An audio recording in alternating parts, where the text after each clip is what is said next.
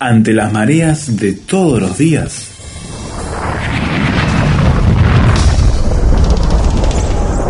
Llegamos a tierra firme.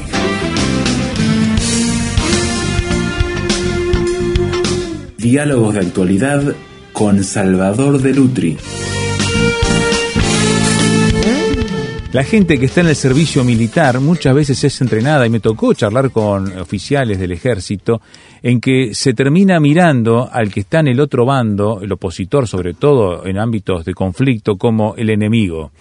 Y hay que matar al enemigo y eliminar al enemigo. Y se lo ve como algo despersonalizado, Salvador, al punto que el otro no es un ser de nuestra siquiera misma raza o perteneciente a mi mismo grupo, es alguien extraño y ya no lo miro de esa manera. Entonces, al quitarle todo ese trasfondo de que compartimos la misma raza, tenemos el mismo origen y pertenecemos a un mismo mundo, como que perdemos la capacidad de empatizar con ella y hasta tener compasión para tratarla, ¿verdad? Eh, como que la despersonalización llega a todos los ámbitos, no solamente en este caso extremo, pero lo vemos también trasladado a la vida social en otros aspectos. Es verdad. Y yo digo que eso es toda guerra, toda guerra, en definitiva, es la repetición de la historia del principio, Sí, donde. Caín mata a Abel. Y. ¿no? Hay que eliminar al otro. Los soldados están preparados para eso. Y bueno, eh, hubo un momento en que hacían blanco y de- se descubre que ese soldado que tenía una muy buena puntería siendo blanco, cuando está en el campo de batalla, frente a otro ser frente humano. a otro ser humano, tiene una inhibición Y erraba el tiro. y erraba. Y entonces empiezan a estudiar eso y tratando de vencer eso, hacen que tiren a siluetas humanas para lograr romper. Quiere decir que naturalmente el hombre Se resiste. se resiste a menos que sea incentivado muy fuerte a hacer eso. Ahora, me gusta algo que, que vi en un cuadro de un sudafricano, Zach Benjamin. Él nació en 1951 y después, y en la etapa final de su vida tuvo Alzheimer. Se convirtió al cristianismo y yo lo considero un pistor cristiano, eh, reconocido en todo el mundo, discípulo de Marc Chagall Ajá. digamos lo que Marc Chagall hacía de el Antiguo Testamento, Sí. él lo hace del cristianismo, con su mismo estilo. Y cada cuadro de él es una lección de fe.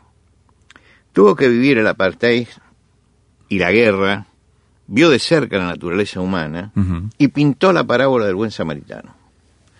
Ahora, sitúa al samaritano en el mundo moderno.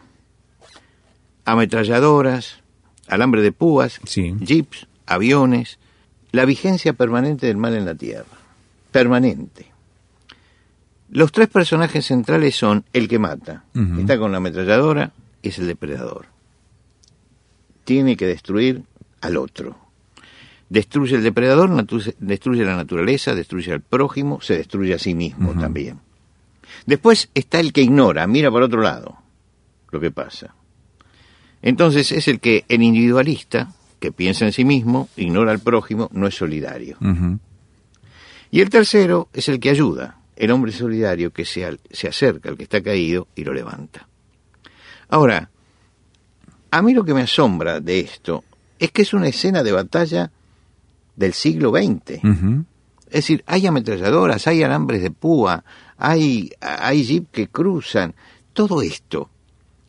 Él está refiriendo al buen, al buen samaritano, que sucedió en un ambiente totalmente distinto pero está mostrando exactamente lo mismo que estamos diciendo.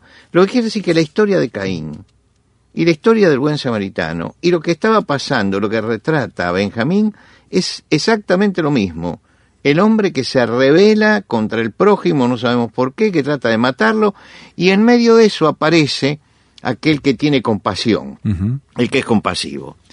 Eh, por supuesto que se nota allí que el favor del cielo lo deja, deja constancia, ayuda a aquel que tiende la mano al otro, ¿no?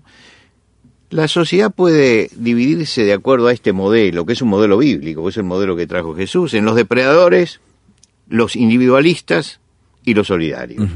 Los depredadores son los que destruyen. Los individualistas son los que miran para otro lado. Y los solidarios son los que ayudan al, al prójimo. Es decir, la imagen de la sociedad actual, con el mercado, abrió una triste brecha en la realidad humana. Hoy hay muchos pobres y, pocos ricos y hay más enriquecimiento de un lado que del otro. Se caen los sistemas. Y resulta que hay gente que dice, bueno, el pobre, bueno, está pobre, pobre subo siempre. Y no piensa en el sufrimiento del otro. Él no se da cuenta que él está usando el paradigma de Caín. Es decir, mi prójimo no me interesa. A mi prójimo lo mato. Lo ignoro. Él dijo, Caín le contestó a Dios cuando le preguntó, este, ¿dónde está tu hermano? Él le dijo, ¿acaso soy yo el guarda de mi hermano? Es decir, él se las tenía que arreglar por, la, por las suyas, ¿no es cierto? Esto, este es el paradigma en este tiempo. Un paradigma, un paradigma es un ejemplo. Y mucho más a veces que un ejemplo. Es un ejemplo que sirve como norma, por eso es un paradigma. Un modelo, claro. Y nosotros tenemos que decir, es, es, realmente la actitud de Caín es un paradigma en esta sociedad. Es un paradigma doloroso, tremendo, porque en muchos casos se contesta lo mismo. ¿Soy yo acaso guarda de mi hermano? Claro. ¿Eh? Lo puedo hacer con él lo que quiera. Mira, yo tuve oportunidad de visitar ciudades opulentas, no Dubái, ¿no? pero sí ciudades que del primer mundo, en serio. Al lado de la ciudad opulenta, siempre, en todos lados, hay miseria. Y muchas veces ese hombre que vive, esa mujer, esa familia que vive miserablemente, no tiene posibilidad de salir. Nadie les tiende una mano. Es una sociedad que está diciendo, ¿soy yo acaso guarda de mi hermano? Que lo está dejando allí. Pero es notable que busquemos las ciudades que busquemos y salgamos cuando salimos del circuito turístico, que este es uno de los problemas. El circuito turístico nunca te muestra la pobreza. Para nada. Va esquivando por los lugares más claro, Claro, Hay gente que vivió en Buenos Aires, eh, que pasó por Buenos Aires haciendo turismo, dice, pero qué ciudad maravillosa, qué hermoso todo, da ganas de vivir allí. no sabe que hay 50% de pobres en Argentina. No sabe que hay algo que en Argentina se llama Villa Miseria y que las villas miseria, que son las favelas de Brasil, de Brasil y que pueblos jóvenes eh, en, en, el Perú, que esas favelas, esas favelas, esas eh, villas miseria, van creciendo. Y van creciendo por el enriquecimiento de un lado. El paradigma de Caín, de la competencia despiadada, de la lucha, de la muerte del otro, de la destrucción, se da en todo, se da en el comercio también. Eh, Chesterton cuenta una historia bien interesante. Dice, cuando yo era chico, en Inglaterra, el eh, relojero de un lado trabajaba en colaboración con el relojero del otro lado. Entonces le mandaba a los clientes cuando le sobraban, el otro se la daban, cuando alguien necesitaba. Dice, había una colaboración. Yo eso lo vi en mi país con los almaceneros. Que el almacenero uno iba y pedía, bueno, quiero un kilo de hierba. Uy, no tengo hierba, pero no importa. Y llamaba al, hijo y le decía, anda de fulano de tal y tráeme dos kilos de hierba de... Y se iba al otro almacén de las dos, tres cuadras. Para cumplir al cliente. Para cumplir con el cliente. Pero el otro almacenero no quería que se muriera. En cambio, dice Chesterton, en este momento, el comerciante busca matar al otro para quedarse con todo. Hay una voracidad tremenda y es justamente que la sociedad se está manejando con el, paradigma de Caín. es decir, tengo que destruir al otro. Y uno lo ve en las grandes cadenas este, de supermercados, ¿no? Que donde van alrededor no como decimos, no crece el pasto. Sí, sí, claro. porque los almacenes chicos mueren todos, ¿verdad? Ahora, por supuesto que hay excepciones.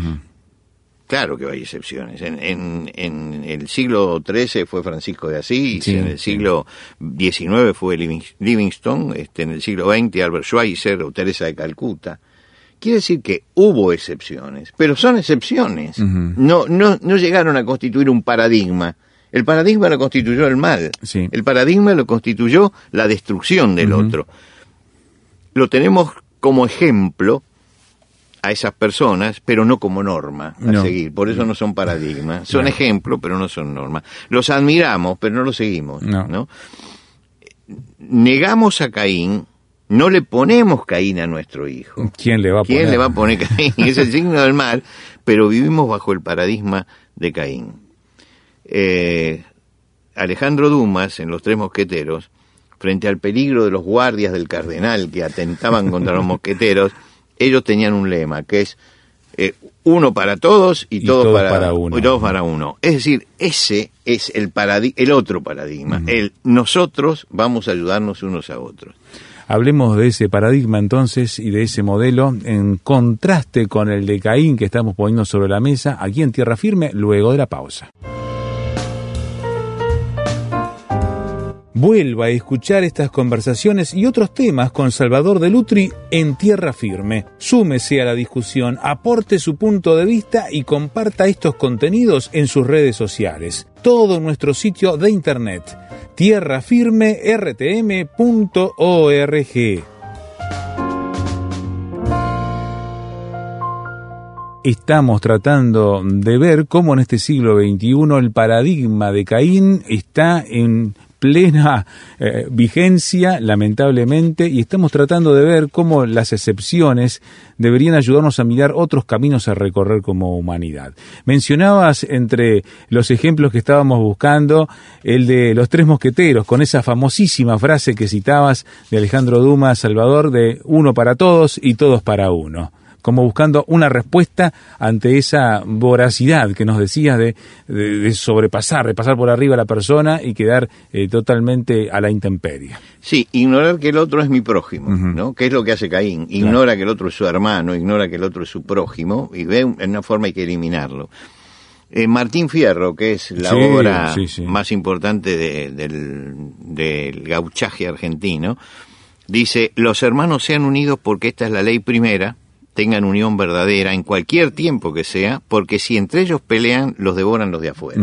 Está diciendo que hay que ser solidario por el peligro, ¿no es cierto? Y Borges decía, a los argentinos no nos une el amor sino el espanto.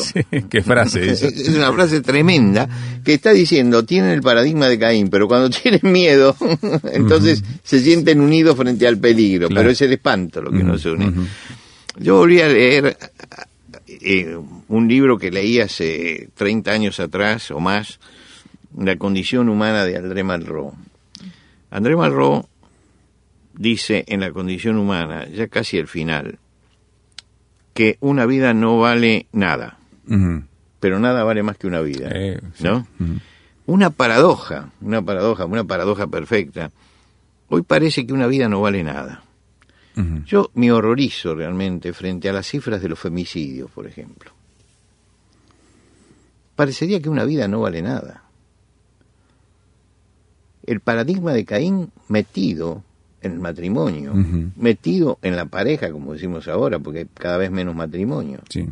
Pero en esas dos personas, lo que nació creyendo que era amor, termina en esto. Sí. Pero además el salvajismo que se ve en la juventud que viene, que es todavía más salvaje que nosotros. Leía en Europa los crímenes en manada. Yo decía, esto es terrible, que pase eso. Bueno, es una excepción, es una excepción. Siempre hay excepciones en el mundo. Un día en Buenos Aires, hace muy poco, a un muchacho que salía de una discoteca, y era una de las pocas veces que había ido, inocente en cierta medida, lo agarró una patota de cinco o seis muchachos y lo patearon hasta matarlo, hasta matarlo. Menos mal que hubo cámaras que tomaron la escena. No se pueden ver realmente, porque hay un momento en que el muchacho está inconsciente en el suelo y viene alguien y le pega un puntapié en la cabeza. Sacaron la marca de la zapatilla de la cara de él y pudieron identificar quién, ¿Quién era le había dado. Ahora, lo matan. ¿Qué hacen después? Se juntan nuevamente y van a otro lugar a cenar. Como si nada hubiera como pasado. si nada hubiera pasado. Y uno dice, esto no puede ser. Bueno, esto es una excepción. Ya empezamos con las excepciones, Sí, pero cuando las excepciones se repiten, pero hace poco tiempo, dentro de un automóvil, en pleno, en pleno centro eh, gastronómico de Buenos Aires, en Palermo, Ujú. pleno centro gastronómico, de un alto nivel, frente a una panadería, para un coche y cinco jóvenes abusan de una señorita pleno día, pleno día. Cinco jóvenes. La habían, las cámaras hoy denuncian todo. Las cámaras lo habían seguido, después, se- después se ve cómo fue la secuencia, la habían encontrado en otro lado, la habían invitado a tomar algo, le habían dado unas pastillas, con esas pastillas la atontaron, la llevaron al auto y la violaron por turno. Ahora, eran, no eran, porque siempre dicen, bueno, estos son marginales. No, no eran No, marginales. no, no. no. Había hasta estudiantes. Estudiantes Sí. había que hicieron eso. Entonces uno dice, bueno, estamos viviendo en el paradigma de Caín. ¿Qué iban a hacer después de violarla? ¿Tirarla por allí? ¿Matarla? No sabemos qué era lo que iban a hacer. Pero lo terrible es que lo hicieron a la luz del día, frente a una panadería, que la panadería no se daba cuenta que era lo que pasaba. Creían que eran unos muchachos que se estaban divirtiendo. Y no era eso. Hasta que se dieron cuenta y entonces intervinieron. Y la chica bajó y estaba tan mareada con todo esto que agredía a la persona que la quería defender, porque no entendía qué era lo que pasaba. Sí, sí, sí. Ahora, eso pasa en el siglo XX. Entonces, cuando aparecen estas instituciones que hablan de los derechos humanos, yo me río, yo me río, sinceramente, no tienen, ni- no tienen ninguna entidad en una sociedad como esta para seguir hablando de derechos humanos cuando está pasando todo esto. Acá hay que hacer algo. No hay que teorizar ideológicamente sobre los derechos humanos. Hay que hacer algo. Eh, las sociedades sin darse cuenta avanzan lentamente hacia el desprecio de la vida. Y es, es interesante que Ernesto Sábato, en uno de sus libros de ensayo, calificó este tiempo, y es el título del libro, Nuestro tiempo del desprecio. Es decir, que despreciamos todo lo valioso. Por supuesto que he ido a otros países donde me he encontrado con cadáveres en la calle, con la indiferencia de la gente que frente al cadáver. Me acuerdo la primera vez que vi cadáveres en la calle, por esas luchas que hay con el narcotráfico y todas estas cosas, me, me asombré, me- que yo estaba, yo estaba impresionadísimo, era la primera vez que veía algo así, ¿no? La primera vez, lo conocía por relato, lo había visto en fotos en algún diario de pasada, pero nunca estar en el lugar.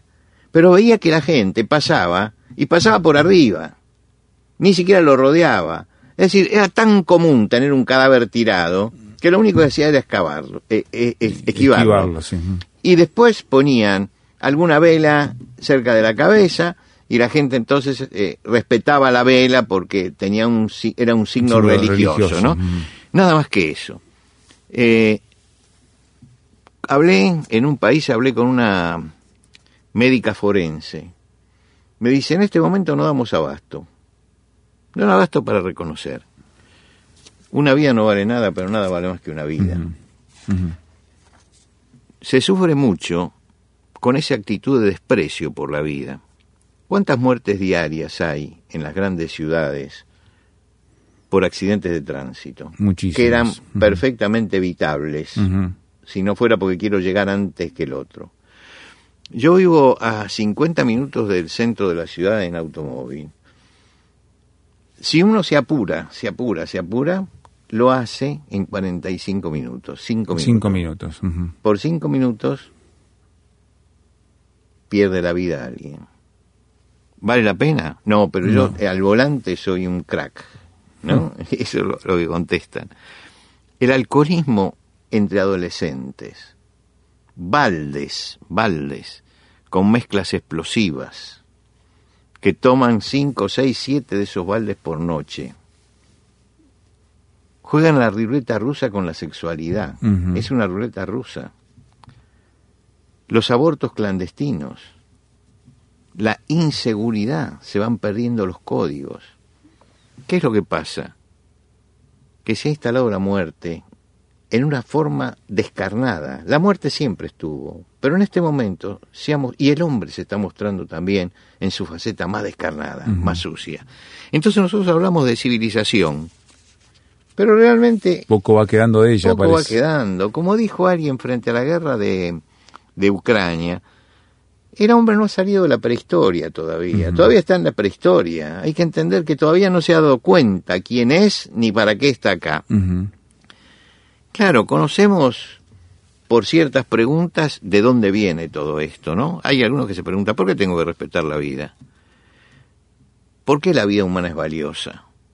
¿Por qué no instalar la ley del más fuerte? Federico Nietzsche quería instalar la ley del más fuerte. El valor, ¿por qué, ¿por qué hacemos esto? Porque el valor grande, más grande del hombre, es la vida. Es el tesoro más grande que tenemos. Y por eso hay que cambiar la escala de valores. La moral del superhombre, que es la que impera hoy, la de Nietzsche, es la de la impiedad, la dureza, el poderío y el odio. Todas esas cosas juntas. Hay un una moral y un principio cristiano que habla de piedad, de humildad, de sumisión, de caridad. Esos principios son despreciados hoy. Parecería que ser, que tener piedad o que tener humildad frente al prójimo o que obedecer, acatar la orden de quien es un superior, o practicar la caridad, es una cosa que está fuera de moda. Hoy hay que ser duro, hay que ser otra cosa. Los valores cristianos, decía Nietzsche, son la corrupción de la vida porque defienden al, débil, al enfermo y al discapacitado. No, los valores cristianos son los que nos sostienen. Sí, son los que nos levantan. Justamente nos cuidan de, esos extremos este, bestiales, ¿verdad? De tratarse uno al otro de esa forma. Y tenemos que pensar que o volvemos esos, a esos valores o hemos vuelto a la selva. Hace muchos años le escuché a un predicador esta frase. O volvemos a la Biblia o volvemos a la jungla. La verdad que estamos en la jungla. ¿No será la hora de parar y de empezar a pensar qué tiene de respuesta el cristianismo para esta sociedad decadente que se está destrozando a sí misma? Creo que es la pregunta que todos nos tenemos que hacer.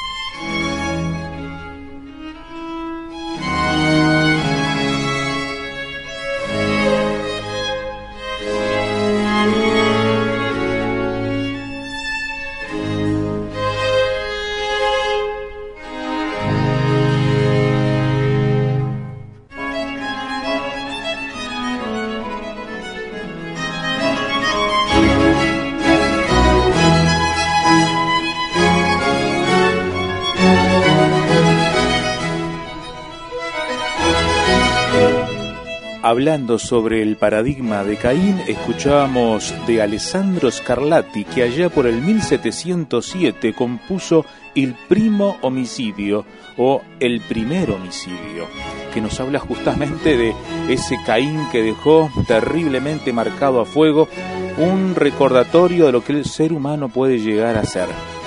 Nosotros, ¿qué precauciones estamos tomando para evitar llegar a ese punto?